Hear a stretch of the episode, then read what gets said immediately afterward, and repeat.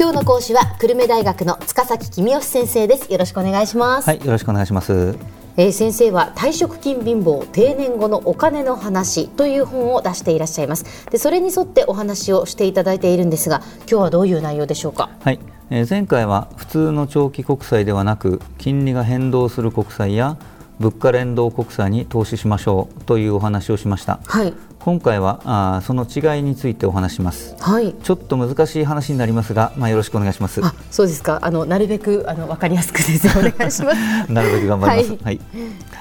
個人投資家が国債に投資するという場合、まあ、すぐに思いつくのは満期も金利もあらかじめ決まっている国債ですよね、はい。固定金利ものと呼ばれるもので、うん、まあ、個人向け国債の3年もの、5年もの、一般向け国債の2年もの、5年もの、10年ものがあります。はい。で個人向け国債と一般向け国債というのは、まあ、途中で換金する際の条件なんかはちょっと違いますけれども、うん、満期まで持つことを考えればそれほど大きな差ではありません、はい、でこうした固定金利の国債は現在のようなあ金利が非常に低い時にはお勧めできません、うん。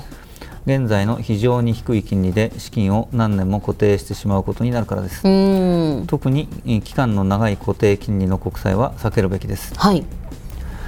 個人が投資できる国債にはこれ以外にも金利が変動するもの償還額が変動するものがあります。これはいずれもおすすめです。金利が変動する国債というのはどういうものなんでしょうか、はい。金利が変動するのは個人向け国債の10年ものというものですね、はい、毎回の利払いがその時々の長期金利の0.66倍になるというものです。うん。でも先生金利がその普通の長期国債の0.66倍ならですよ、はい、普通の国債の方が得なんじゃないんですか？あのー、今後10年間長期金利が変わらないと考えている人にとってはそれは普通の長期国債を買うべきでしょうね、うん、でも今が超低金利時代であって今後は金利が上がっていくと考える人にとっては変動金利にしておいた方がいいっていうわけですよね。その今の長期金利の0.66倍っていうのは、はい、今の短期金利よりも高いんですか？えそれはそうですねあのちょっとご説明が必要ですね。はいえー、長期金利は今後10年間の短期金利の平均になることが基本です。うん、で今のように金利が低いときは、まあ、将来の短期金利は今より相当高くなるというふうに人々は予想しますので、うん、長期金利が短期金利よりも大幅に高くなるのです。まあ、今は日銀が長期国債を大量に買っているため長期金利も十分低いですけれどもそれでも短期金利がほとんどゼロであることを考えれば、うん、長期金利の方がはるかに高いわけですね。でこうした状況では長期金利の0.66倍がもらえる変動金利国債はありがたい存在だと言えるでしょう。なるほど変動金利国債の良いところは将来インフレになると金利が多くもらえるので資産がインフレで目減りすることが防げるということですね、うん、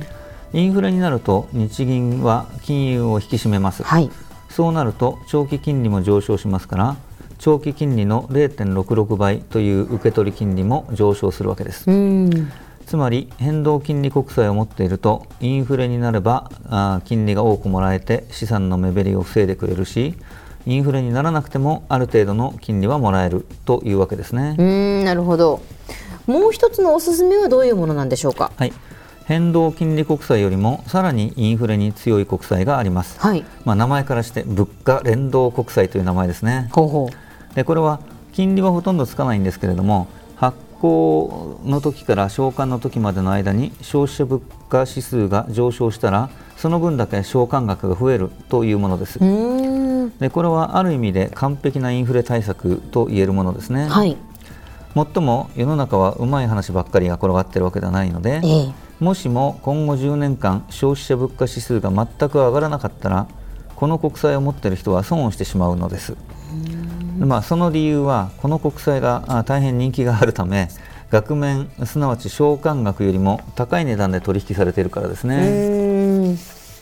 額面より高い値段で取引されているっていうのはどうしてなんでしょうか、まあ、ちょっと難しいですけれどもご説明しましょう。人々が今後10年間の消費者物価上昇率が1%だと予想しているとしましょう、はい、100円で発行された物価連動国債は10年後に110円で償還されるはずですよね。はいで一方で固定金利の10年ものの普通の国債の利回りが0.5%だったとします。はいこの時この普通の国債を100円で買った人は10年後に105円が戻ってくることになりますよね、うん、それならば物価連動国債を100円で買った方は絶対得ですよね。でもみんなが同じことを考えて物価連動国債に買い注文を出すので物価連動国債は値上がりしていって105円にならないと買えないということになるわけです。つまり100円で固定金利の国債を買ってそれが105円に増えるのと、うん、105円で物価連動国債を買って110円に増えるのと5円儲かるという点では同じですよね、えでどちらかが他方より儲かるという状況ではその儲かりそうな方に買い注文が殺到してそっちの値段が上がってしまうので結局どちらを買っても同じだけ儲かるというところに落ち着くものなんですね。うんそうなんですね、ねさて、えー、人々が1%の物価上昇率を予想しているとして予想が外れたらどうなるでしょうか、はい、物価が毎年2%上がると105円で買ったものが120円に増えますから大儲けですよね、うん、で物価上昇で資産が目減りする分をこの儲けが補ってくれます、ええ、反対に物価が上昇しなければ105円が100円に減ってしまいますから、はい、まあ、損したように見えるんですけれども、うん、物価が安定していて資産が目減りしなかったわけですから、まあ、そんなにがっかりする必要はないでしょうということになるわけですね。ね。このように変動金利国債と物価連動国債はインフレに強い国債だと言えます。で細かい点は一長一短ありますけれどもどちらもおすすめです、まあ、リスク分散という考え方からすれば両方とも半分ずつ買うのがいいと言えるでしょうでは先生今日のまとめをお願いします。はい。現在のように非常に金利が低い局面では国債に投資するならば金利が変動する個人向け国債10年ものと物価連動国債がおすすめです。今日の講師は久留米大学の塚崎公義先生でした。どうもありがとうございました。はいありがとうございました